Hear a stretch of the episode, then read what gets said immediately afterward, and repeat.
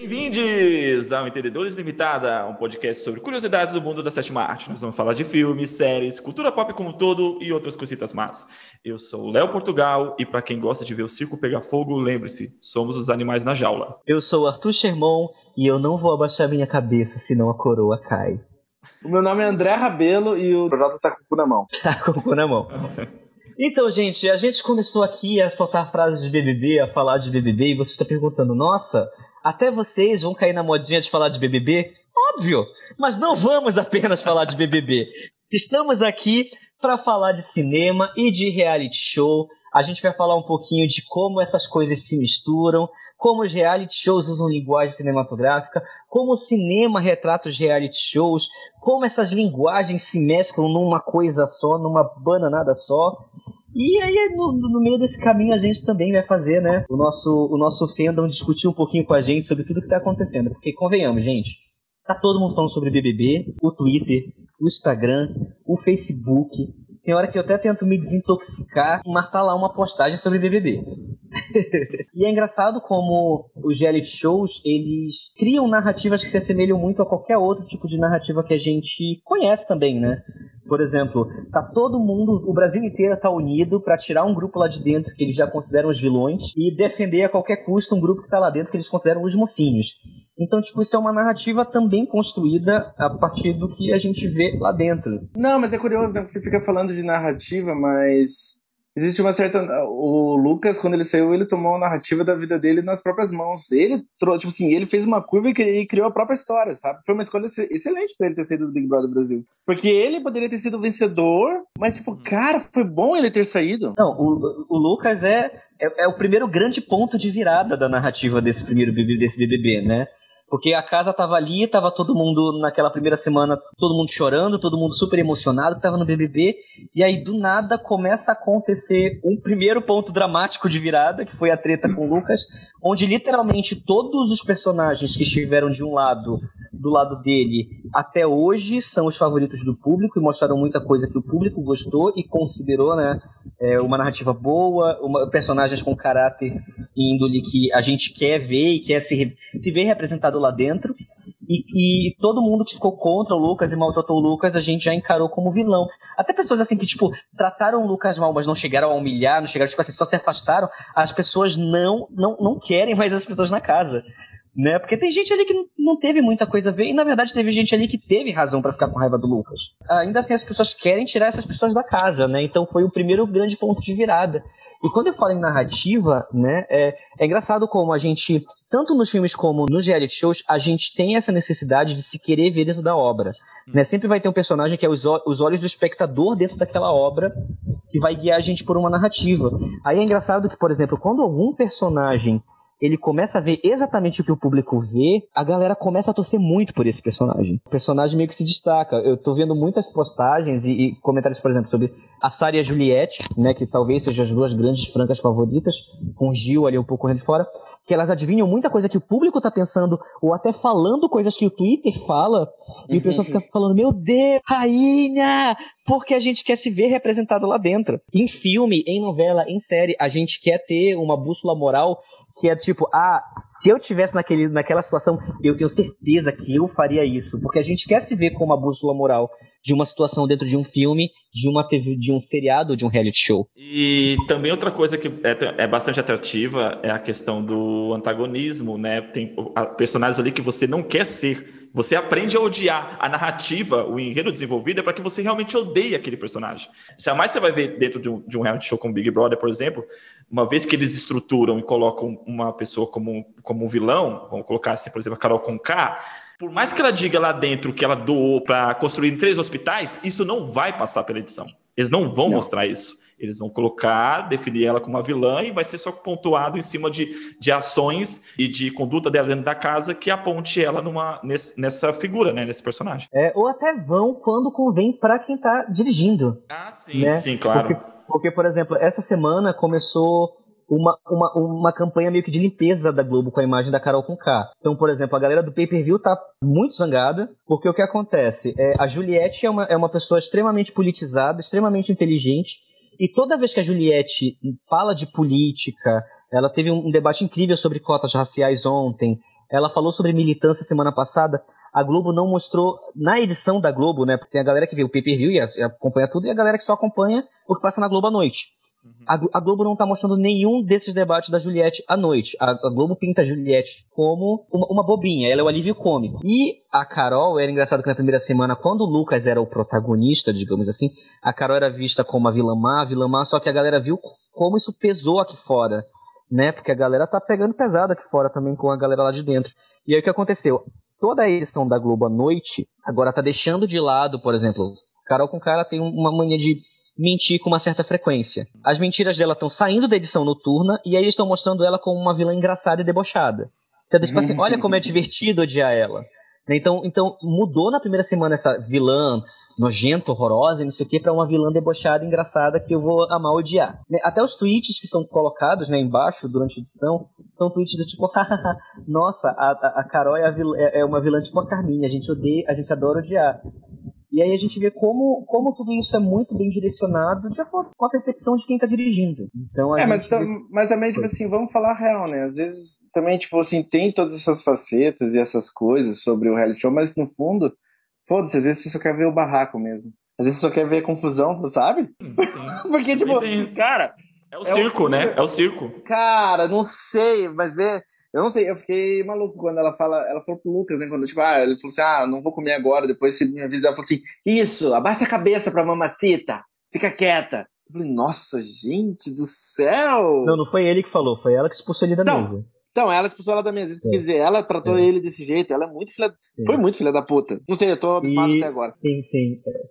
Então, mas é, é, engraçado, porque assim, voltando lá atrás, né? A gente teve essa coisa de buscar um realismo muito grande pós-Segunda Guerra. Né? Pós-Segunda Guerra, a gente começou um cinema, um movimento cinematográfico ali de buscar o realismo, buscar a crítica. E, e, e, antes o cinema era glamour, né? A gente não queria se ver representado na tela. A gente queria ver a Rita Hayworth. E ainda assim, a gente não quer ver a Rita Hayworth do dia a dia, eh, de cabelo preto. A gente quer ver a Rita Hayworth diva, de cabelo ruivo, super montado, né? Nos filmes pré-Primeira Guerra, a gente vê todo mundo muito montado, muito perfeito na tela. Em seguida, a gente tem o, o, o movimento neorrealista, a gente tem os documentários indo ainda mais fortes, com uma grande influência do que aconteceu no nazismo. Esses movimentos começam a surgir de uma forma muito grande. E o reality show vem como uma necessidade da gente querer se ver representado na tela. Não sei exatamente quando a gente quando começam os reality shows, né? Mas eu, eu sei que tem um reality show muito antigo que a galera considera o marco, né? Que é o An American Family, que é um reality show da década de 70 que mostrava em 14 capítulos uma família que os pais estavam se divorciando, porque isso era um tabu na década de 70. E no meio do divórcio, um dos meninos da família saiu do armário, né? E, e foi um capítulo que deu audiência lá em cima. Foi, é, foi um capítulo que deu audiência lá em cima, assim. Então a galera buscar a vida real mas ao mesmo tempo tem aquela coisa, né? Quanto disso é vida real, isso é roteirizado, o quanto os produtores conversaram com esse menino convenceram ele a sair do armário e falar, não, agora não, a gente tem que ser no capítulo tal. Falar. Fosse falar, falar para mim qual foi o primeiro reality show, eu chutaria o da MTV americana, que é o Real World. É o, o primeiro o reality show começou ali, né? Começou nos anos 90. Isso, a MTV começou a bombardear todo mundo com vários reality shows, né? E a MTV também foi um, um, um marco muito grande, porque além dela começar muitos reality shows na, na, na programação dela, ela começou a crescer essa coisa do jovem consumir esse tipo de produto. Por exemplo, é, se você vê a média, a média de participantes de reality show, é assim, sei lá, tem 20 pessoas no reality show. Um ou dois vão ter mais de 35, 40, mas o resto vai ser a galera jovem, bonita, que gosta de festa, que gosta de beber, que tá num padrão de beleza, independente do reality show que for, né? Você vai ver ali na faz... da Fazenda pro de férias com o ex, essa é meio que a média do público que a gente está assistindo dentro de um reality show.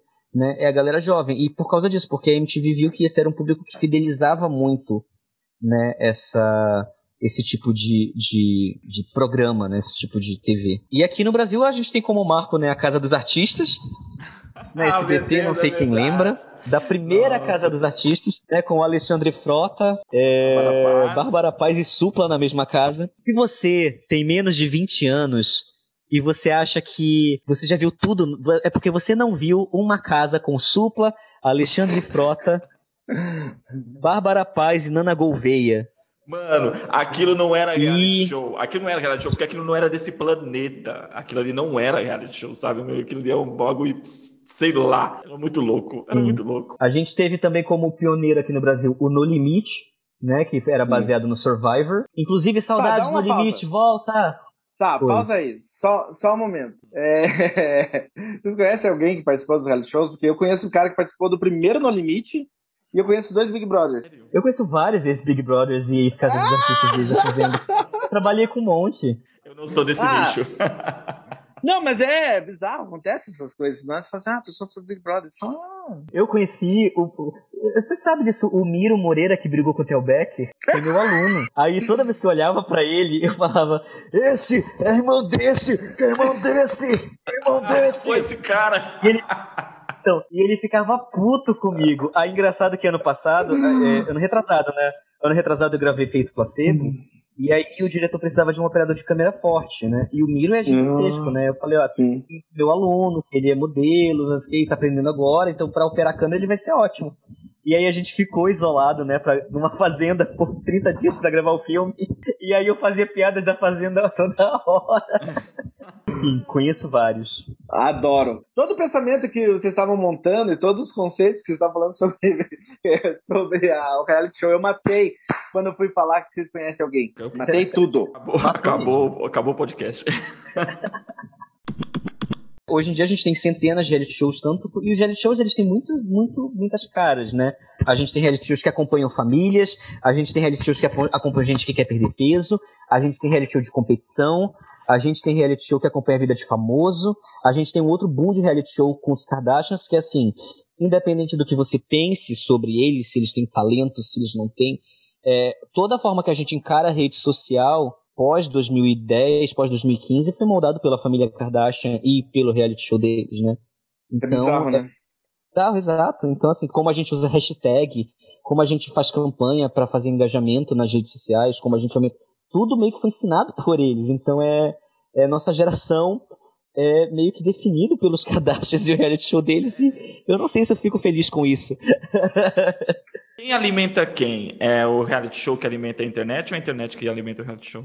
É uma simbiose. Simbiose, exato. Eu acho que é uma coisa cíclica, assim, sabe? De, de a gente querer ver. O que é o Instagram, a não ser um grande reality show onde a gente acompanha a vida dos outros, não em tempo real, mas a gente quer saber o que o outro tá fazendo, o que o outro, o que tá na moda. A gente não só acompanha a vida do outro, mas a gente vê uma versão bem específica da vida do outro que ele só escolhe mostrar o que ele quer mostrar e do ponto de vista dele e seja tipo bom ou ruim e raramente vai ser ruim. O que torna a rede social tão bizarra, porque ela não é a fucking realidade. É uma versão editada da pessoa. E se a gente parar pra pensar, os reality shows também funcionam assim. Os reality shows não tem pay-per-view, a gente não sabe o que acontece por trás. É, por exemplo, tem um caso de uma menina chamada Zoe Alexander, que ela participou do The X Factor alguns anos atrás. Na audição dela, ela parece muito a Pink. Ela tá vestida meio que igual a Pink. E aí ela chega lá e fala assim: Ah, tô aqui pra criar uma nova jornada na minha vida, na minha história. Fica, ah, beleza, o que, que você vai cantar? Ela falou Pink. Hum. E o pessoal, tipo, ah, a gente queria ver você, você sendo você mesma e tudo mais, não sei o quê. Aí ela canta uma música da Pink. Aí depois ela é eliminada, dão não pra ela, né, no The X Factor porque ela, eles acham que ela tinha que ser ela mesma e não queria ser uma cópia da Pink. E aí ela ficou puta e o pai dela entra, xinga o jurado, chama um palavrão, aí manda ela permanecer no, no, no palco, ela sai do palco e vira o câmera. Aí, tipo assim, o que aconteceu foi o seguinte: ela, muitos anos depois, processou o The X Factor, né, pra não conseguir mais trabalho e tudo mais, porque até se procurasse no YouTube a audição dela, tava assim, tipo, é, é, tipo cover de Pink, é, surta, surta, hum. freak out no, no, no, palco, sabe? Surta no palco. E aí ela explicou que o que aconteceu. Ela, foi, ela falou que fazia um show cover da Pink, e ela que não eram da Pink. A produção chegou com ela e falou: Olha, talvez seja legal como cover da Pink você cantar uma música da Pink. Aí eles pediram pra ela reformular a lista de músicas que ela mandou cantar uma música lá em cima do palco, como mostram pra gente. Né, você tem várias opções de música. E aí a produção meio que escolhe o que vai cantar. Aí ela mandou com músicas da Pink. Chegando lá, eles botaram ela numa sala separada e ficaram fazendo uma entrevista com ela sobre Pink, Pink, Pink, Pink, Pink, Pink, Pink. Ah. E aí falaram, olha, talvez você. Aí, aí, chegando lá, na sala separada, deram um figurino para ela que não era dela, a roupa não era dela. Parecia muito uma roupa da Pink. Ela chegou até a falar é, olha, vocês me pediram para cantar Pink. Quando eles falaram, ah, a gente quer que você seja você mesmo uma Pink. Ela falou que chegou a falar, vocês me pediram para cantar Pink. Ela até falou que um dos falou, ninguém aqui pediu para você cantar Pink. Ela falou, não vocês, a produção. Só que isso foi cortado. Aí, assim, ela ficou 12 horas numa fila esperando pra galera sacanear ela em rede nacional e isso ia passar. Então, assim, o que a gente vê é uma coisa editada. De vez em quando a produção montou todo um cenário. A gente, eh, por exemplo, é outro caso da Susan Boyle, né, que estourou ali em 2009 com aquela audição super comentada todo mundo amava. A Susan Boyle fez cinco testes antes de fazer o teste final. Toda a produção já sabia que ela cantava. Só que pra gente é editado de uma forma, os jurados estão incentivados a tipo assim, vamos destratá-la para depois ela surpreender todo mundo. Porque o programa, quer, na, na, edição, ele quer mostrar uma história de superação. Então, tipo, olha essa velha feia, essa velha, é, essa velha feia e completamente deslocada do mundo. Olha, vamos fazer um pouco dela. Aí ela abre a boca, canta uma música linda, tem uma voz incrível, e a gente fica, nossa, como fomos cínicos. Ela viraliza, né? E o programa viraliza, porque você vai querer acompanhar aquela história daquela mulher. Você quer ver ela ganhar, você quer ver ela. Cara, ela explodiu, todo mundo viu, o mundo inteiro acompanhou ela. Só que foi editado, foi editado, porque assim, a produção sabia que ela cantava bem, os jurados sabiam que ela cantava bem. E foi meio que, tipo assim, é, é, ela não recebeu nenhuma roupa nova quando ela chegou lá pra, pra, pra entrar no palco. Então foi tipo, olha essa velha mal vestida, descabelada, vamos rir dela. Aí ela canta, tipo, oh, que lindo, que maravilhoso, como fomos cínicos, sabe? E, é. e, até os movimentos de câmera, se você vê, assim, é muito, tipo, momento de inspiração. Quando ela vai fazer. O, o, tipo, ela, ela, ela faz uma nota que ela sustenta cinco notas, que é o momento mais difícil, né, da, da música do Lemis. A câmera faz uma panorâmica, assim, tipo, vai, vai fazendo um close assim nela, ela sai do teto do teatro e vai chegando nela. Assim, é muito, muito cinematográfico, muito é, cinematográfico. Eu, o pior, mas o pior, o pior não é isso, né? O pior é que essa porra funciona. Funciona. Mas aí que tá. É, a galera tem que entender o seguinte.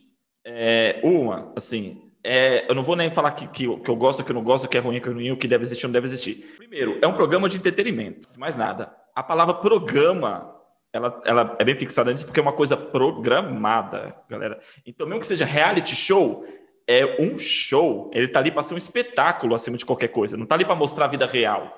Digamos assim, né? Se até o próprio documentário em si, o gênero de documentário tem, tem sua manipulação e tem um Sim. ponto de vista e tem sua própria narrativa, o que dirá um fucking reality show que é para entretenimento. Semana eu assisti um da Netflix, falando documentário do Ron Howard, que o a André tanto ama. É Cara, era baseado num assassinato de uma estudante nos Estados Unidos, chama Cena do Crime. É, é sobre o assassinato da Elisa Lam. Isso, da Elisa Lam. E, cara, é, o documentário são quatro episódios, é, é, totalmente montado de uma forma bem cinematográfica mesmo, assim, para causar. O Ron Howard ele dirige ou ele produz esse ele documentário? Produz, ele... ele produz. Tá. Ah, então maravilha, então. Eu não quero ir dirigindo. Os caras poderiam contar o, o, documentário todo em um episódio, mas não, tem toda uma estrutura de levantar uma suspeita, de levar para uma linha de pensamento, para no final do último episódio entregar. Qual que é. Só, tipo, fugindo um pouco, qual que é o filme favorito de vocês do Ron Howard? Apolo 13. Ah, é, o meu também. Mas você acha o Apolo 13 um grande filme? Eu acho. Um eu dos acho grandes, mas então é o único grande filme dele, então. Ah, eu gosto muito de Momento Brilhante. Eu, eu, não gosto tanto do Uma Mente Brilhante. Paul Bettany tá bem nesse eu filme, gosto, E por falar nele, a gente falando de reality show, ele também foi diretor de Ed TV, né? Ah! É verdade, caralho! Esquecido. E ó, Ed TV é um. É, Ed, Ed, Ed, Ed TV é um filme que a gente vai falar aqui no podcast. Essa já começa a falar. Já puxei, já puxei. Então já vamos já emendar. Já emenda. Existem filmes que falam. Cara, fala aí pra gente. Existem vários filmes que não, às vezes tem não só abordagem de reality show, mas são sobre reality shows. Ed TV é o início da parceria lendária entre Matthew McConaughey e Woody Harrison, que é uma parceria que eu acho que é o primeiro filme que eles fizeram juntos, né? Não? Eu eles são amigos de longa. Gente, tipo assim, ó, tem que fazer um espectro, porque tipo, Ed TV é a pior coisa que eles fizeram juntos. E a melhor coisa que eles fizeram juntos foi True Detective, a série da HBO. Ah, a HBO então, não é ruim. É, então, você achou ruim? Ah, quem que é o par romântico? Quem que é, quem que é o par romântico da TV?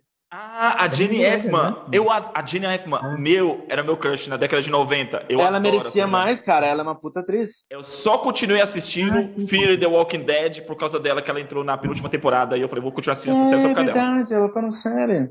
Tá. tá. É, ela é, é, eu entendo o seu crush. É, o STV é fraco, hein? Eu não gosto do Ron Howard. Eu não gosto do Ron Howard. Mas enfim, é...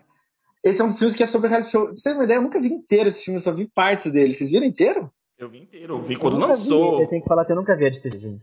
Eu, vi na, na, É 99, acho que esse filme. Como é, é, vou dar um spoiler aqui, né? Filme dos anos 90 eu não conto. A RedeTV no final ele sai daí do reality show, né? É isso que acontece, né? Sai, né? Tipo a personagem da. Como é que é o nome? Da apresentadora, da Ellen. Da Ellen. DeGeneres? Isso, é DeGeneres. Combina com ele de gravar a, a, vida dele por 24 horas. Aí chega uma hora que ele não quer mais. No final do filme ele não quer mais ser gravado. E, e, o programa fica chato até ele pegar a Jenna, que era ex-namorada do irmão dele. É o Woody Harrison, né? É o Woody Harrison.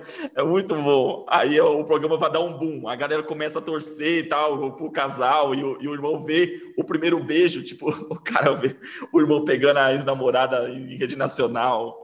É, é, é interessante quando a gente pensa, né? Porque todos os filmes que retratam a, o reality show é sempre de uma maneira negativa, né? Nunca é uma coisa boa. Meio que assim, tipo assim, ele, o reality show é tipo doce. Todo mundo sabe que faz mal, mas é uma delícia comer, né? Não é essa pira? Ó, de qualquer maneira, eu, eu quero, tipo, no mínimo 5 minutos, no máximo 10 minutos para falar de um filme. Que eu acho. Eu acho o filme definitivo. Definitivo. É, tipo, o melhor filme sobre o tema de reality shows. É o filme definitivo sobre reality shows. É uma obra-prima que ainda é, é estudada e só cresce e muito com o tempo que infelizmente se torna mais relevante com o tempo, que é o Show de Truman. Eu acho o Show de Truman, assim, é, de certa maneira, um filme profético sobre os tempos que a gente está vivendo e as consequências do que a gente está vivendo e, e nada explica melhor para mim, tipo, de maneira filosófica e direta também, real, e, e, lida com essa coisa da rede social melhor do que Show de Truman, assim. Porque é louco, porque Show de Truman não necessariamente, o protagonista não sabe que está no reality show, mas é mas é tudo, porque é que, é que nem o Jim Carrey falou numa entrevista. Todos nós temos, vivemos o nosso show de Truman. E é bem isso mesmo. Agora é isso, você tem o seu próprio show de Truman 24 horas e nunca para. Eu pensando aqui, eu, eu tinha comentado, o Ed TV é de 99, show de Truman é de 98, 99 também. 98. 98. E 98. o Quero, o Quero Ser John Malkovich também é dessa mesma época.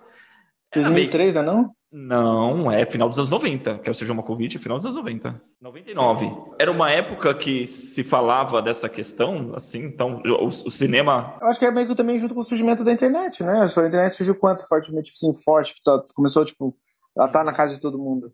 E também tem Matrix, que de certa forma é uma vida assistida, né? É, mas é diferente, né? Porque a audiência do Matrix é... não existe nas máquinas. Não, mas é, uma, mas é uma vida simulada, mas é a mesma coisa, é uma vida simulada. Sim. Vida simulada, é. ideia de vida simulada. O que eu gosto muito no, no show de Truman é como também a plateia é um personagem constante, né? A gente vê ali como a plateia participa daquilo, se emociona, sabe que tá sendo enganado e até ah, tem comentários sobre do tipo, ah, ele vai se casar com fulana. É, porque a produção com certeza vai botar uma fulana para ele se apaixonar, né? E como as pessoas para se tornarem relevantes é tipo, ah, uma atriz que nunca fez nada relevante na vida inteira topa fazer isso, viver uma outra vida, se casar, transar com um cara para fingir, para ser relevante, assim, para se tornar famosa. É, é, é, é, o show de Truman tem muitas e muitas críticas, camada embaixo de camada, embaixo de camada, né, pra, pra, pra, ser debatido. É, e é louco, porque tem tanta coisa pra ser debatida que, tipo, é que nem isso, ó, o filme já faz 20 anos, até hoje a gente fica falando dele. A gente não sabe, necessariamente no cinema, a gente não sabe como é que o, o tempo é o melhor juiz sobre uma obra, então só o tempo vai dizer se aquela obra é realmente uma grande, é um grande filme ou não, assim, o tempo é o melhor crítico de cinema. E nesse no caso do show de Truman, o tempo só tem feito o filme crescer. E em relação a essas críticas, uma das minhas cenas favoritas no filme todo, e uma das minhas cenas favoritas ever, assim, da história, é a cena quando ele tá na cozinha com a esposa e ela começa a fazer propaganda de uma coisa, assim. Ele, na verdade, assim, eles estão em crise, e daí ele fala para assim, por que você quer ter um filho comigo? Você não me, você não me suporta. Eu gosto, tipo assim, eu amo no show de Truman quando a realidade vaza dentro, tipo, a verdadeira realidade afeta as personagens da história é muito bom. Porque a atriz não sabe como lidar com aquilo. E ela entra em desespero, ela começa a fazer um comercial no meio da discussão. E a, e a atuação do Jim Carrey naquele momento é, cara, é brilhante. Eu, é, um, é um dos meus momentos favoritos do cinema. Aquela discussão, eu acho uma grande cena. É, e é, é engraçado, né, como o filme ele, ele flutua no gênero de ser um drama e ao mesmo tempo uma comédia, né? É uma comédia, mas tem cenas que você fala assim, caraca, que pesado. E é um reality show. É um reality show. É assim, é, só para contextualizar, o filme é dirigido pelo Peter Weir. É um grande diretor da história do cinema. Ele dirigiu Mestre dos Mares, que é outra obra-prima, se quiserem dar uma olhada. É, tá? é escrito pelo Andrew Nichol. Dirigiu seus poetas mortas. Aí você vai falar Mestre dos Mares? É, eu acho, não, mas Mestre, eu acho Mestre dos Mares uma obra-prima. Eu penso, eu acho só uma das dos filmes que ele dirigiu. Pô, ele fez A Testemunha, que é outra obra-prima. Ele é cheio uhum. de grandes filmes. Eu só, só dando um exemplo aqui, tipo, eu sou meio obcecado pelo Mestre dos Mares. Eu queria que todo mundo visse, ó. Paul, Paul, Paul Bettany tá no Mestre dos Mares. Vejam, WandaVision. Volta. mas então, mas daí é louco como o show do Truman prevê, tipo assim, o show do Truman, só me repetindo aqui, mas é o nosso Instagram. Você vive o teu show do Truman. E é o que a gente, é o que a gente tá vivendo. De forma consciente. Um outro filme que eu acho muito foda como ele debate essa questão dos reality shows, e já pegando o lado comercial, que eu, eu gosto muito, é sem dúvida a saga Jogos Vorazes. Cara, eu amo como os Jogos Vorazes trabalham essa questão do reality show e como é um reality show que você também acompanha 24 horas, uma competição para ver um vencedor. Como a galera não tem escrúpulos em relação a. Lógico que tem todo um contexto político para aquele reality show, mas honestamente você se questiona, né? Tipo, não tem um contexto político para cada edição de um Big Brother, para cada edição de uma Fazenda você colocar uma pessoa lá. Por exemplo, eu acho muito significativo que a vencedora do Big Brother de 2018 é uma menina loura, branca, de classe média, que falou injúrias racistas lá dentro, que falou um monte de merda sobre as religiões de matrizes africanas e ela acabou ganhando em 2018. E aí, e aí tipo, no, nos anos seguintes você tem pessoas já o contrário disso ganhando. Ano, ano passado você tem a primeira mulher negra retinta ganhando com Big Brother, uma médica, sabe, que, que batalhou a vida inteira para estudar, que falava com orgulho que sim, entrou com cotas na universidade, que sim, então tipo assim, eu acho que também reflete muito como a, a sociedade se vê refletida ali e como os, os resultados refletem isso, né? E os Jogos Vorazes trabalha também isso, né? Tem seus favoritos, tem quem quer ser patrocinado, a Katniss, ela tem que ser carismática para o público, né? E essa é a grande luta. Inclusive, eu acho uma sacada genial da atuação da Jennifer Lawrence nesse filme. Eu acho que é uma grande atuação da Jennifer Lawrence uhum. na saga, porque assim, cara, a Jennifer Lawrence é sem dúvida uma das meninas mais espontâneas e carismáticas de Hollywood hoje em dia. Né? Qualquer entrevista dela você vai rir muito. E ela consegue convencer a gente de que ela não é carismática em Jogos Vorazes. Muita gente fala assim, ai, mas ela tá apática nesse filme. Ai, mas ela não tem tipo, cara, é proposital, porque a, a Katniss não é carismática. O que o filme o tempo inteiro fala é, ela não é carismática e ela luta com isso, porque o Peter é carismático e ela não é. Ela tem habilidades que ele não tem e como todo jogo é, é, é, voltado, como o público assiste, como o público. E como eles usam isso a favor deles, né? Como eles usam a percepção do público a favor deles. Isso funciona até de uma maneira prática naquela cena da, da dos Jogos Vorazes que o, ela se machuca numa queimadura e o cara precisa fazer uma campanha com uma garalhada de gente rica para mandar um remédio para ela. Você lembra disso? Porque é a favor do público. A personagem dela é, fica claro assim que ela não deveria estar lá, ela não quer estar lá. E como o André comentou anteriormente, assim como esses filmes retratam o reality show como uma coisa negativa, e vocês veem isso no personagem dela, ela não, ela não é carismática justamente porque assim, ela não quer, não, não é não que ela não quer, nada, não é da natureza dela ser um produto. Então ela, ela é meio que o, o ponto é, de contravenção de todo aquele sistema. Assim. É, e também não é, e também não é, e também não é da natureza dela faca matar os outros e ser morta pelos outros nos jogos vorazes. E o que reflete muito no que a gente vê em reality show, porque, por exemplo, a gente questiona assim, tipo, nossa, essa pessoa fez coisas horríveis dentro desse reality. Se ela fez isso lá dentro, nem sempre quer dizer que talvez Exato. ela faça isso lá fora. Porque lá dentro é um outro ambiente, né? Então, tipo, as pessoas ficam, meu Deus, como essa pessoa horrível. Talvez a pessoa realmente tenha feito alguma coisa horrível lá dentro. Mas a gente não pode é, é, considerar que aquilo é uma condição normal para você ter um tipo de comportamento comum. Exato. É uma das coisas que, né, indo para um outro aspecto do, do tema, as pessoas têm que entender que ali não é vida real. Você pega uma situação, por exemplo, que você está falando dessa última edição.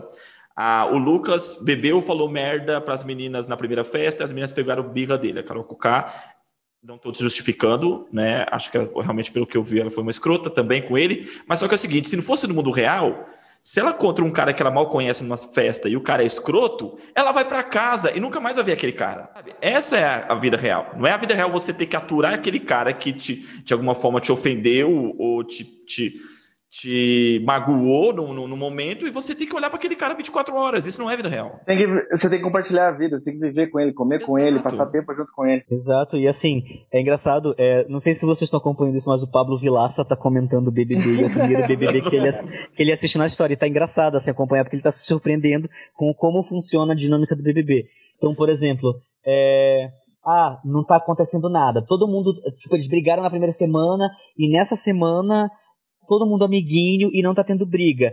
Que, que o, Boninho, ah, o Boninho bota lá no Twitter que ele vai descer um cooler para fazer a galera encher a cara e brigar. Porque quando a galera enche a cara, tem briga. Hum. Então, tipo assim, é, é, literalmente um rato de, é, são ratos de laboratório, assim, né? Exato, que, exato. Porque, tipo assim, a gente, a gente quer ver alguma coisa acontecendo. A gente não quer ver as pessoas comendo, tomando banho e indo dormir. A gente quer ter assunto, a gente quer ver barraco. A gente quer ver barraco, vamos ser francos. a gente vocês, quer ver barraco. Total. Vocês já viram o experimento de Stanford? É o próximo, é o próximo filme que eu ia falar, mas assim, discute muito essa questão, tipo assim, de você ser forçado, estar forçado numa situação e como seres humanos reagem nessa situação e como, tipo assim, cria grupos e essa dinâmica tóxica e inevitavelmente coisas ruins vão acontecer. O filme, o, o filme do Experimento Stanford é sobre, assim, numa faculdade, nos anos 70, eles, eles pegam, tipo, um grupo de 14 jovens, assim, e dividem entre dois grupos, os policiais e os prisioneiros. E os policiais têm que, e os policiais têm que cuidar dos prisioneiros, é só cuidar. E deixam solto. E daí começam a se criar regras, começam-se a, a, a, a, ver, tipo, uma série de abusos, e, e mesmo assim os, os psicólogos deixam rolar o, o experimento. E esse filme é bem interessante para quem quiser pensar nessa na coisa que o Leandro estava falando sobre tipo não é vida real, mas quando você é forçado naquela realidade específica e ficar preso naquele lugar, uhum. coisas boas e ruins vão acontecer inevitavelmente. Então fica essa dica também, Experimento Stanford. Uma época tava esse filme no Netflix. É muito, eu acho o filme muito bom. Tem mais de uma versão, mas a última versão é muito. Mas eu, eu também acho que existe essa coisa da gente do quanto a gente consegue ter percepção do que é real ou não. Porque, por exemplo, um, um comentário que eu vi muito tanto, tanto tipo assim, das redes sociais rolando é do tipo assim, ah, não dá para comparar fulano de tal com, por exemplo, a Carminha.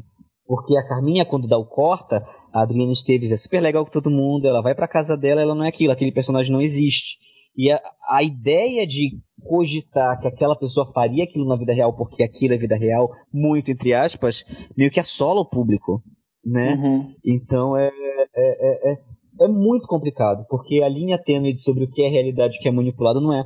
E pegando essa, essa coisa dos jogos vorazes, é engraçado como também tem esse negócio do, do, do patrocínio, né? O patrocinador quer isso, o patrocinador quer, quer aquilo. Então, por exemplo, é, os patrocinadores já estão querendo tirar algumas pessoas de dentro da casa porque eles não querem a marca atrelada daquela pessoa. Uhum. E eles têm que ficar fazendo merchandising 24 horas por dia lá dentro da casa do Big Brother. Né? Então, não sei se, se, se, vocês acompanharam semana passada. Semana passada, a prova do líder foi patrocinada pela Coca-Cola. E quem ganhou a prova do líder foi a Carol Conká. E o povo ficou com ódio. O povo ficou com tanto ódio que o pessoal botou Pepsi no top 5 trend topics mundiais, só de raiva da Coca-Cola. Cara, que então, tipo assim, é, velho. Então, tipo assim, o tiro saiu pela culatra, porque a galera ficou tipo assim, meu Deus, eu tô com tanta raiva que eu vou beber uma Pepsi, não como mais Coca-Cola. E aí, Pepsi foi tão digitado que entrou no top 5 trend topics do mundo.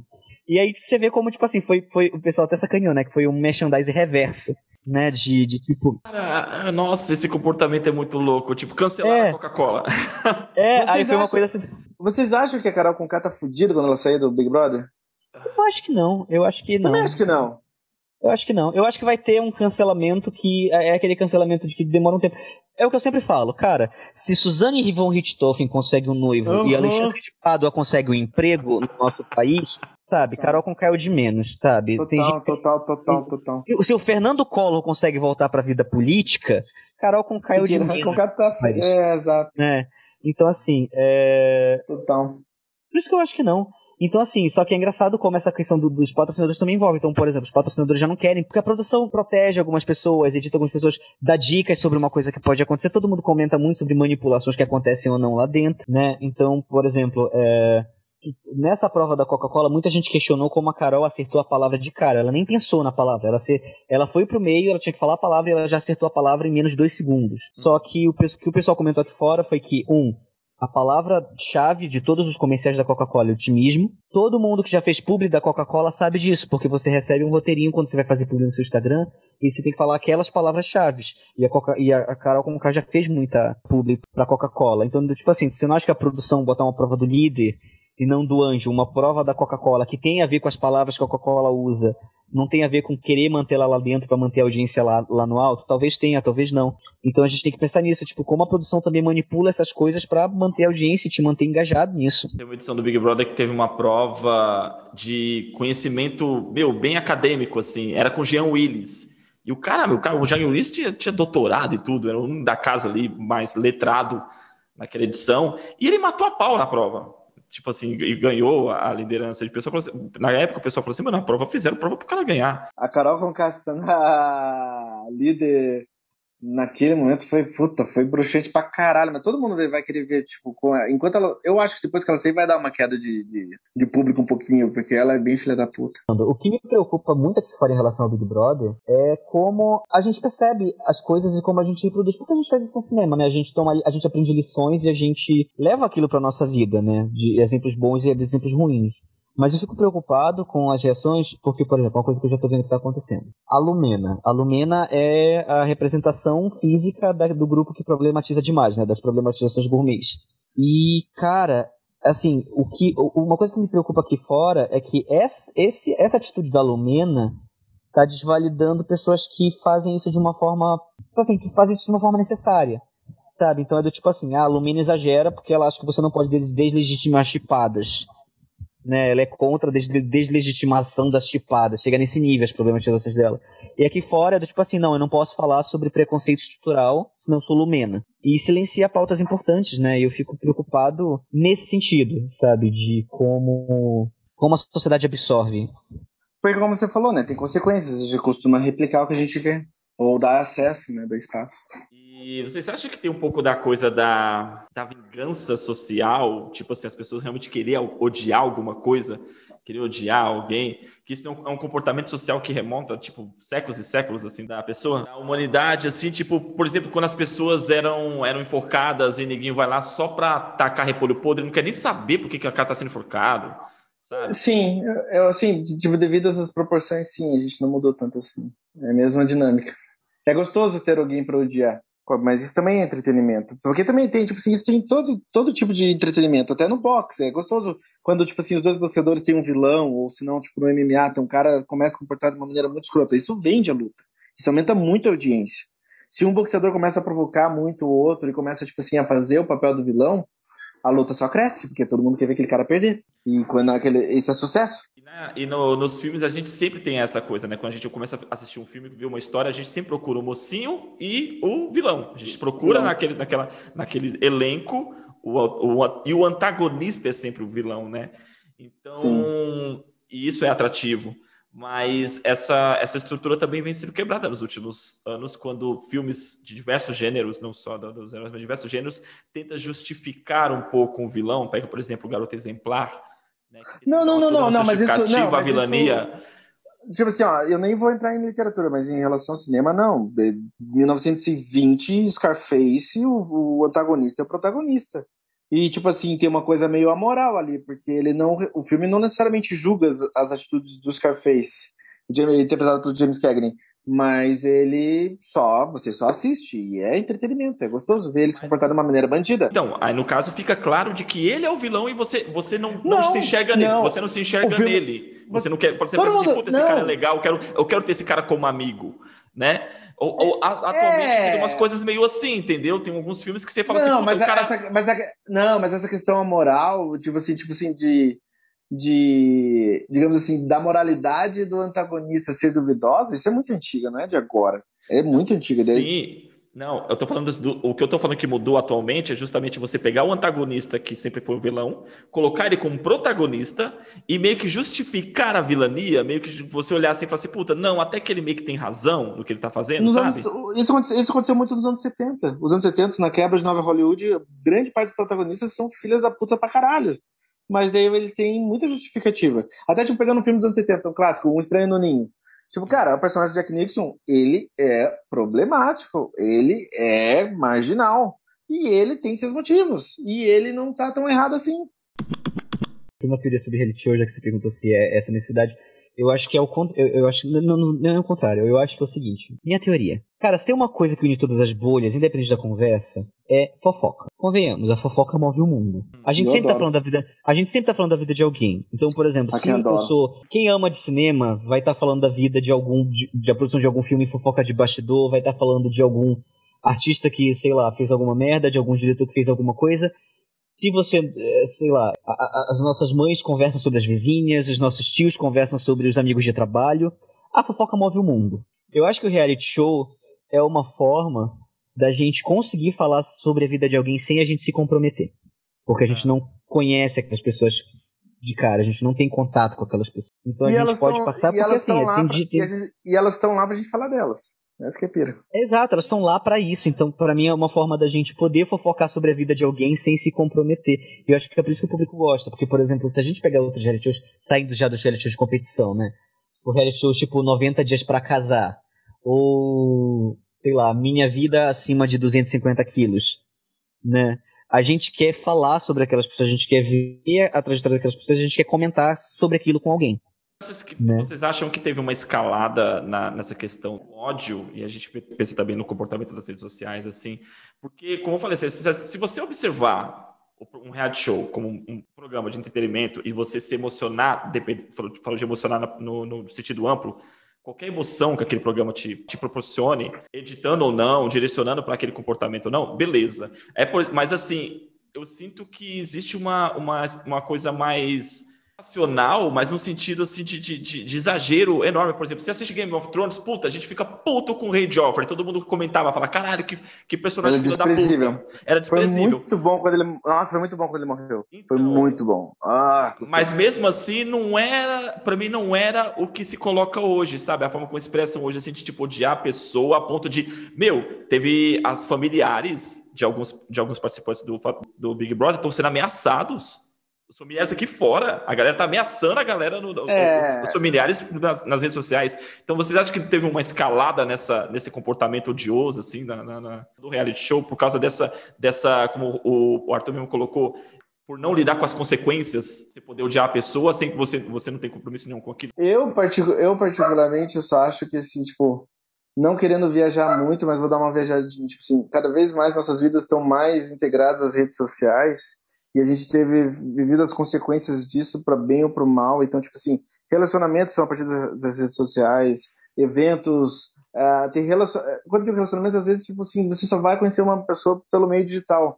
E na boa, vou falar merda aqui, mas não vou falar merda, mas o próprio fucking Bolsonaro e todas essas merdas que aconteceram também foram devido às redes sociais. Tipo assim, se não fosse o WhatsApp, quem sabe o cara não teria sido eleito. O, o curso da, nossa, da história do nosso país seria diferente. Então, tipo assim, quando você tem essa integração tão forte com o digital e com o real, então fica tudo muito borrado. Então você, tipo assim, tá, esse cara, as pessoas odeiam as pessoas do Big Brother. Cara, qual que é o meio de você, tipo, expressar o teu ódio? É pelo real digital. Então você só vai, tipo, ah, lógico que eu acho um absurdo atacar a família de qualquer coisa, de qualquer, tipo assim, de qualquer participante do Big Brother Brasil mas faz sentido no, na época que a gente está vivendo. Tem relacionamento, tem sexo virtual, tudo, é, é, tá tudo borrado. E eu acho que isso também dá, dá uma sensação de controle pra gente, porque, por exemplo, cara, aconteceu muita merda no nosso país. Então, por exemplo, eu vi um, eu vi um, um comentário no Twitter esses dias, um cara que ele comentou assim: Nossa, enquanto vocês comentam sobre o Big Brother, é, o Bolsonaro acabou de passar a emenda que aprova seis armas por família. E aí uhum. alguém foi comentar embaixo. Se eu não tivesse vendo Big Brother, tivesse vendo Toy Story, o Bolsonaro ia passar essa emenda de qualquer jeito. Eu não posso fazer nada em relação a isso. Sim. Mas o que eu posso fazer? Eu posso votar para tirar o Nego Di que eu odeio dali. A gente tem essa sensação de controle, então, por exemplo, ah, vou tirar ele de lá porque eu não sou mais obrigado a lidar com essa. Eu não quero mais essa pessoa na minha TV. Uma coisa que a gente não pode fazer com outras pessoas em outras em outros ambientes, né, em outras mídias. É, porque definitivamente eu já me encontrei numa festa ou em algum lugar que eu queria que aquela pessoa não estivesse no ambiente, eu voltaria ela para fora da casa. eu só ia comentar que, tipo assim, meu, é uma falta de bom senso do caralho. Você, tipo assim, só porque uma pessoa é é, filha da puta na TV você atacar a família da pessoa. É um absurdo do cacete. A pessoa perde a noção do real, porque você não conhece a família da pessoa, não tem nada a ver com o programa, você não conhece aquela pessoa, e só porque, tipo, ah, ela tratou alguém mal na tua TV. Tipo, meu, é um facto. Volta pro início da nossa conversa. É um facto um programa de entretenimento. Mas ao mesmo tempo, assim, oh, foi legal do Nego, do Nego disse aí com 98%. Achei do caralho isso também. Pode falar, Arthur. Então, quando as emoções é direcionadas ao personagem, quando é direcionado ao participante, beleza, sabe? Mas, mano, a galera vai num nível que. Mas, mano, olha a pera, o oposto é real também. Antes do Big Brother anterior, antes do Big Brother anterior, cara, eu já gostava do Babu Santana, eu gostava muito dele. Sim. Cara, hoje em dia, cara, hoje em dia eu fucking amo o cara, eu adoro o cara. Eu adoro o Babu Santana. Babu, cara, Babu, grande Babu. Porra, sensacional. Sou fã do cara. Isso foi depois do último BBB. Eu gostava dele, gosto dele bastante e do nada porque eu não assisti o último BBB. eu acompanhei algumas, eu vi, não vi, eu não assisti o último BBB, mas os memes vinham pra mim e falou, ô, oh, Babu, cara, caralho, velho, muito bom. Eu, eu adoro Babu. Eu ia falar de um filme que não é um filme tão bom, mas eu acho bacana a ideia do conceito do filme, como eles querem trazer essa ideia de reality show, com o Robert De Niro e o Ed Murphy. Showtime! Ah, Showtime! Showtime! Tava passando esses dias, muito bom. Então, é um, é um filme bobinho, um filme divertido, mas é bacana como eles trazem essa ideia do tipo assim, não, é, ah, vamos, vamos acompanhar esse policial na investigação dele, no dia a dia de investigação dele, e, mas a, a, gente não pode botar um outro policial tão competente e sério quanto. A gente tem que botar um cara que seja contraponto dele pra eles terem química no show. E aí contratam o personagem do Ed Murphy, né? Que é um policial que quer ser ator. O filme do Robert De Niro, você falando dele, que vai numa temática semelhante, lembrar o ator que fez o filme junto com ele. Sobre o que, é o filme? É, ele, é um, ele é um detetive e o ator é um bombeiro. É o Owen Wilson? Não, não é o Owen Wilson, é um carinha que fez o resgate do soldado Ryan. Deixa eu tentar o nome do personagem. Edward Byrne. Filme Edward é 15, Byrne. 15, minu 15 minutos. 15 minutos, esse filme é muito bom, cara. Muito esse bom. filme é bom. Esse filme é bom. E outra, faz spoiler aqui, né? Filme dos anos 90. Pô, o De Niro morre no meio, é foda. Ele morre é, feio é, Nossa, filme. é, é, cara, é, é, ninguém esperava. Eu não esperava. Puta, meu. É, porque ele morre, ele, morre meio, ele morre meio torturado no meio do reality show. Você fala, gente é, do céu. Não, o filme fala um pouco disso, né? Era, era dois é. personagens que eram outro, de outro país, foram para os Estados Unidos e percebeu o quanto Eles os eram, americanos é, gostavam da violência explícita na TV. E ele decide fazer um assassinato e filmar um assassinato. Assassinato do Rob De Niro, famosos por isso. É, e daí o cara começa a tentar pegar ele. Interessante o, o filme Sonoro 15 Minutos, eu não lembrava desse filme. Outro filme do De Niro sobre o tema. É. Quer continuar a falar sobre o Showtime? Não, só queria dizer que é interessante essa sacada dos produtores e etc. Como, como literalmente toda TV cria personagens, né? E procura personagens interessantes para estarem ali. Uma das boas piadas do filme é com confessionários. Tem confessionário no meio do programa. Eu quero falar só de mais um filme só. Que tem mais um filme que eu, eu acho um dos melhores filmes da atualidade sobre o tema. E é o Oitava Série. Oitava série deve estar no. ou Netflix ou na Amazon. É um filme do Bob Burnham, na estreia dele na direção. Hum. Bob Burnham, para quem não conhece, é um, um, dos grandes comediantes da geração dele. Assim. Eu, eu recomendo até os stand-ups dele, porque os stand-ups dele também discutem muito a questão da rede social. Cara, oitava série é a história de uma menina da oitava série e ela lidando com. A, se, se, acompanha a vida dela. E uh, quando digo uma menina da oitava série é de agora, entendeu? Tipo, de, de 2019, 2020. Então, a, a, a maneira como a rede social é presente nessa, nessa geração. E tem, e tem total também a vibe, né? Tipo assim, meu, se uma menina da, a gente acha que não sofre, mas a gente sofre com as questões das, das redes sociais, do que as pessoas veem da nossa realidade, o que é a nossa realidade, o que dirá então uma menina da oitava série. No âmbito de, de, desse lugar, assim, é, é pior, é muito pior, porque para ela é tudo. Então o filme é sobre isso e é bem, bem maravilhoso. A gente tá falando de cinema e reality show e como é que a gente faz isso sem falar de Borá? Porque Borá não é necessariamente. É reality show, é reality show, é a vida real ali sendo tratada. É, eles, eles, te, eles meio que tentam, eles meio que tentam trazer essa ideia do, do, do, do programa de TV ao vivo, né? E, e, eu acho que, na verdade, todo esse movimento do mockumentary puxa muito do reality show, porque, por exemplo, acho que séries como The Office e filmes como é, What We Do in the Shadows, usa muito essa ideia do acompanhando o dia a dia de um certo ambiente, né? Como Cops ou como sei lá, tem vários reality shows, né, que seguem o dia a dia de alguma coisa. E eles tem confessionário, e eles tem... Têm, eles, têm, eles usam a linguagem do reality show, isso que é muito bom. para fazer um cinema completamente novo, porque eu acho que até então É, poucas vezes uma série como The Office, quando a The Office surgiu. Sim. Né? É uma linguagem muito única para um seriado, mas ao mesmo tempo é completamente chupado de um reality show, desde os confessionários aos movimentos de câmera, a forma como o áudio e o som são introduzidos. O olhar para a câmera, o som atrapalha. Tem, tem até as brincadeiras que às vezes o som atrapalha, o cara do boom atrapalha e por aí vai. É, tem, falando de reality show e, e, também de cinema, tem o pessoal costuma fazer posts no Instagram mostrando a vida, mas a Brin Larson, ela montou um canal no YouTube e ela na quarentena. Tipo, ela dentro de casa, trancada. É, produzindo o conteúdo dela. Mas é até interessante, assim, né? Ela decidiu fazer o reality show dela mesma ali. Cara, mas na boa, mas pense nisso, tipo assim, no poder das redes sociais, a maneira como o The Rock usa a rede social, tipo, cara, é. Ah, nem precisa ir tão longe, tipo assim, é, hoje em dia, até mesmo no Brasil, dependendo da quantidade de seguidores que você tem, é, é, é o diferencial entre você ser aceito para um projeto ou não. A sua popularidade te diz se você entra no Black Mirror, é bom falar sobre isso. É Black Mirror então, como, é que, como é que a gente falou de Black Mirror? Nem sei, mas agora eu lembrei.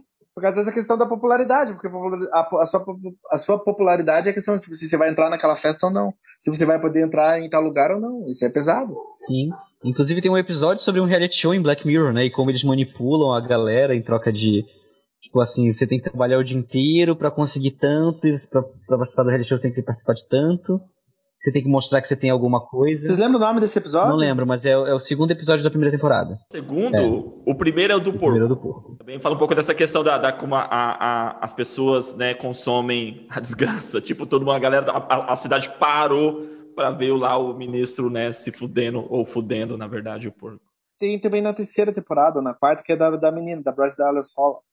Bryce Dallas Howard, que é filha do Ron Howard, que ela interpreta a menina que também, tipo, a rede social é tipo o salário dela, a rede social é o tudo. Sim, inclusive tem um episódio que é o White Bear, né? Que é um reality show que você participa torturando uma pessoa que foi condenada, né? É, e daí entra muito bem o, o, urso, o episódio Urso Polar do Black Mirror entra bem no que a gente falou, tipo assim, tá.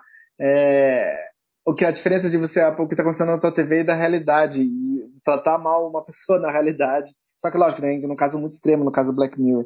Mas você tratar alguém mal na realidade só por causa que você viu na tua TV. Isso também é bem aquele episódio. Porque a série chama Black Mirror, pra quem ainda não sabe, desliga a TV e olha para ela. Sim, é, e. Eu, não, é engraçado como a gente, tipo, coisas como Black Mirror e a gente fica perguntando até onde vai o entretenimento, dizendo que, tipo, ah, isso nunca chegaria nesse nível, né? E a gente, a gente vê o Será? quanto chega no nível então, não, é, é, geralmente as pessoas pensam, né? E aí a gente para pensar os reality shows de hoje, né? Eu até brinquei com uns amigos meus que o Big Brother desse ano é uma prequel de Jogos Vorazes, porque é do tipo, é quem aguenta ter o psicológico mais ferrado lá dentro até o último dia ou antes de desistir, porque tá todo mundo querendo sair da casa de tanto que tá o bullying, né, lá dentro com a galera. Pensando nisso, eu fico pensando também, Meu. por exemplo, tá acontecendo o Big Brother Itália, né, que é o Gran Fratello, e tem uma brasileira lá dentro.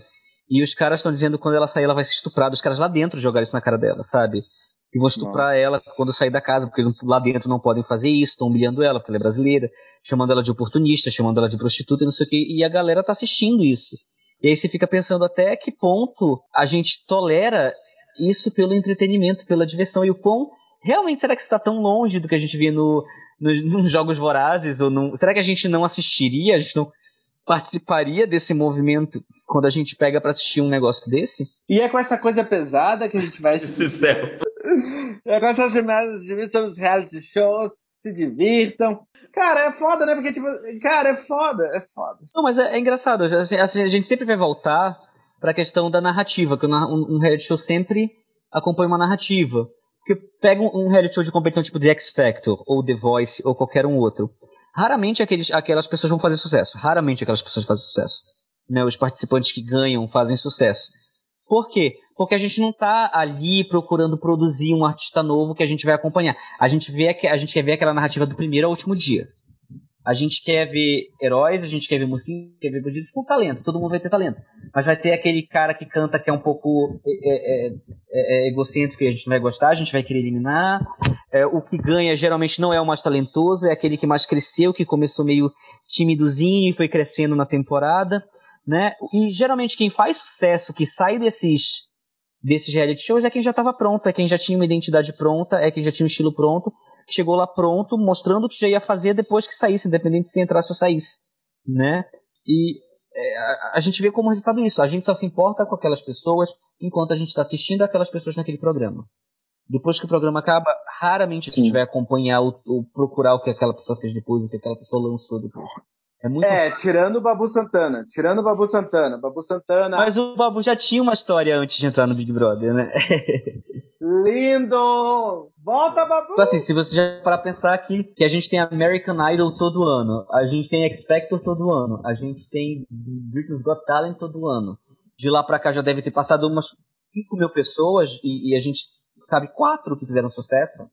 Sabe? É real aqui que aqui o, o a versão do Big Brother Brasil, a versão do Big Brother no Brasil é a mais antiga de todas? A versão? Não, não, do Big Brother. A versão do Big Brother do Brasil é a mais antiga das versões dos, dos Big Brothers dos, de todos os países? E outra, oh, e outra, segundo, o Harry Styles também não surgiu num programa de ele, aleatório. Ele foi do X Factor. Show, não? X Factor. não, então, ele, ele, ele saiu do X Factor, mas ele, ele era do, do One Direction. Então, ele era de uma, ele era de uma boy band. O que aconteceu? Ele, ele entrou sozinho. Só que o que, que o Simon percebeu? Que cinco meninos que estavam disputando no programa, eles não tinham bagagem suficiente para competir sozinhos. Aí ele juntou esses cinco meninos e fez One Direction. Uhum. E ficou em segundo lugar no The X Factor. Aí Cara... eles, eles ficaram em segundo lugar, saíram, o The X Factor fez um mega sucesso, o Direction, aí depois eles saíram em carreira solo cada um. Eu acho o hairstyles bem bonito. Já que a gente citou o Simon, lembrei agora do American Got Talent de 2016. A menina que ganhou, Gracie Vanderwall. Cara, ela faz sucesso até hoje, assim. E a menina, ela tinha 13 anos. Ela foi lá com o ukulele na mão cantar uma música autoral, a edição dela, a audição dela. Foi incrível, a menina foi incrível. Tipo, uma mistura de, sei lá, cara, Bob Dylan com Janis Joplin. É uma das poucas pessoas que eu vi que realmente ganhou o, o show. Que merecia. Merecia e, e, sabe, se destacou. É, fez carreira, assim, depois do programa. A, mistura, a mistura entre, tipo assim, o reality show com o programa de talentos, eu acho que é um pouco mais sucia, assim. É um pouco mais fácil de, de aproveitar, assim, não é. É difícil você se sentir muito mal, sei lá. É, Tô falando, assim, não é? Eu acho que é uma coisa muito nichada, assim, se você pensar, para pensar na, na Grace. Tipo assim, não é aquela coisa de, tipo, sucesso mundial, singles. De... A galera que sai desse programa, ainda assim, eu acho que ainda fica uma coisa muito de nicho. Por exemplo, assim, a Grace a Grace Wonderwall, ela, ela fez, ela faz sucesso até hoje, mas ainda acho que é uma coisa muito difícil. É, né, mas é por causa, aí é por causa do produto dela, aí é por causa do estilo de música dela. Exato. É o estilo de música dela muito Sim. popular nos Estados Unidos. É, mas assim, é tipo assim, tem, tem esse, alguns artistas já, tipo assim, até que fazem, e a galera que sai não faz, assim, tipo, por exemplo, One Direction foi um sucesso mundial, realmente não, não deu pra. Também é muito comercial, a única pessoa que eu realmente consigo pensar, que é tipo assim, olha, saiu desses reality shows e fez história na música, assim, de, em termos de impacto e sucesso, foi a Kelly Clarkson, né? Hum, e pensei que você ia falar Tiaguinho. também, também pode considerar aqui, né? Porque, tipo assim, eu não lembro de ninguém que ganhou um ídolos ou um fama no Brasil. Ou que ganhou um The Voice no Brasil. Tipo assim, tem gente que eu acompanho, mas é aquela coisa muito de nicho. Mas alguém que, tipo assim, chegou no nível de, de alguém que é grande, tipo assim, de alguém que sei lá, de uma Ludmilla, de uma Ivete Sangalo, de um. Ninguém chega nesse nível de primeiro lugar na Jades, etc. Sabe? É uma coisa sempre muito de nicho depois. A galera que sai. Você conta nos dedos, assim, a galera que, sai e realmente faz um sucesso gigante. Teve um, um, reality show de bandas de rock, eu não lembro o nome agora do reality show, que passava no Fantástico. E quem ganhou foi a banda Malta. Fez até forçar um pouquinho, saiu na novela, uma música deles e tal. Mas, meu, naquela, naquela edição, Super Combo, From For Alaska, é, Vespas Mandarinas, tudo banda que, que estourou nos anos seguintes, assim, no cenário do rock nacional, e o Malta só ganhou o reality show mesmo. Um, é, não, exato. O, único assim que eu consigo pensar no Brasil, além do Thiaguinho, né, que não ganhou, ele, ele ficou em terceiro ou quarto lugar, né? E, e, e, hoje em dia é um sucesso no Brasil, mas o único que eu consigo pensar assim, que tipo assim, venceram, fizeram sucesso, é o Ruge, né, que saiu do Popstars, que foi um que foi um fenômeno cultural gigantesco de vender mil, é, tipo assim, se não me engano, o Ruge é o último CD da história do Brasil que conseguiu passar a marca de 2 milhões de CDs vendidos. Depois disso, ninguém mais conseguiu vender mais de 2 milhões, porque até foi ali meados de 2000 e pouco começou a pirataria, começou a internet, começou o negócio de baixar mudou, música, né? mudou, a indústria da, mudou a indústria da música. É, então, o Ruge, é, então o Ruge com. Porra, só com a Sererê? Caralho, a Sererê? Não dá pra resistir, então, blá blá blá. Brilha La Luna, ô oh, oh, brilha que bela. Olha, você respeita meu Ruge. Cara, fica aqui, ó. Sererê. É, é, é, tipo, é quase que um. um... Olha, ragatanga é a nossa Macarena, respeita. É, então, mas eu acho que é quase é palavras, sei lá, de um, de um rito sagrado. Um e é, assim, querido, e é, tá? Respeita. Até e hoje, é, quando você dança, você é. incorpora o ritmo ragatanga em qualquer festa. então, respeito meu ruge. Mas enfim, é. Então, mas é, é, é, isso, como a gente falou, é a narrativa construída em cima daquele negócio, né? Quando eu vejo. Gente, eu sou muito. Eu tenho que assumir, eu sou muito viciado em reality show. Eu assisto muito reality show. Eu vejo 90 dias pra casar, eu acho a Larissa uma rainha, Where's My Flowers. Eu assisto é, Pesos Mortais, eu assisto Aeroporto. Pra quem não sabe, Aeroporto é um reality show muito legal da Nat Geo, gente, que mostra o dia a dia da galera que trabalha em aeroporto parando galera que trafica cocaína. E tipo assim, hum. to, ele, ele, é todo fechado como se fosse uma, uma série policial, assim, super negócio. Não tá acontecendo nada. Tipo, essa pessoa tá sendo revistada e ela tava com um pote de, de molho de tomate na, na, na mala dela que não podia passar pela alfândega. Mas a galera começa. Algo estranho foi encontrado dentro da mala. Aí música. Tum, tum, tum, o raio-x irá revelar. Sabe? Então, tipo assim, sou muito viciado em reality show. E a gente vê como a mão do drama, do cinema, de drama, é pesado, assim, é, em cima disso, né? da narrativa dramática. A dizer que eu nunca curti um reality show, eu gostava muito, muito mesmo, assim, de, de tipo, sentava eu e minha irmã para assistir toda quarta-feira Catfish. Era os caras tentando descobrir se as pessoas. O cara, tipo, era namorado virtual e aí os produ... eram produtores de cinema. Os dois caras eram produtores de cinema. Eles iam lá descobrir se a pessoa, se a pessoa realmente era quem ela dizia ser nas redes sociais. O Catfish ele começou como um documentário, né? Teve o documentário. Sim. E o documentário é muito bom. O documentário é assustador. e dentro desses documentários é, é engraçado como essa coisa do documentary, documentário reality show se encaixa em muita coisa. É, tem um filme, eu quero muito falar desse filme pra galera, porque é um filme pouquíssimo conhecido chamado Lago Mungo, Lake Mungo, que é sobre um programa de TV que vai visitar uma família que a menina morreu e eles acham que é, o espírito da menina ainda está atormentando a casa. E aí você vai acompanhando essa equipe de TV, é, acompanhando isso, e é, é, como a gente falou, o Mockumentary segue muito a ideia de reality, de, de, de reality show, né? E é um filme muito bonito, muito assustador, é um dos melhores terrores da última década. E a galera conhece pouco, então assistam Lago Mungo. Dá tchau aí, Arthur. Bom, galera, é isso. Lembre-se que reality show tá aí pra entreter a gente, pra gente debater, pra gente comentar. Mas lembre-se que é, é, tudo aquilo é, é televisão, é espetáculo. Tudo aquilo tem uma mão pesada de uma produção, de pessoas que editam, de pessoas que filmam, de pessoas que te mostram o que elas querem que você veja, de que elas querem que você não veja. Que são as figuras, por mais que sejam pessoas reais, mostrando a personalidade delas, elas estão em ambientes completamente diferentes. E por mais que sejam condenáveis muitas atitudes, a gente tem que lembrar que não são personagens, que são seres humanos. Então, é, não caiam a gente falou muito de cancelamento durante esse Big Brother, né? Não caiam na, na cultura do linchamento virtual e do linchamento físico, até, é, que está se fazendo muito hoje, como algumas pessoas caíram dentro desse reality. Não reproduza o comportamento que você está condenando. Beleza, gente? E, no mais, um grande abraço. Obrigado por estarem vindo a gente. Deem aí a sua a sua opinião, diz que reality você gosta, diz para quem você tá torcendo, diz que filme de reality você gosta que a gente esqueceu. E grande abraço, até o próximo. Pessoal, não vivam lagados e pelados, mas vejam lagados e pelados. Viver ia ser tão legal. o problema é o largado, aquele, aquele programa é brutal. É um dos poucos reality shows que eu gosto. Tá, mas enfim, beijo, bum, aproveite, boa semana. Mantendo a pegada de reality podcast aqui, ó, a lista do bolão do Oscar só não foi postada aí no Instagram por causa do Arthur. Arthur, me dá a lista! Meu Deus, eu tenho que postar. Desculpa, eu vou te dar a lista, eu vou te dar a lista, vou te dar a lista. Um grande abraço a todos, fiquem na paz.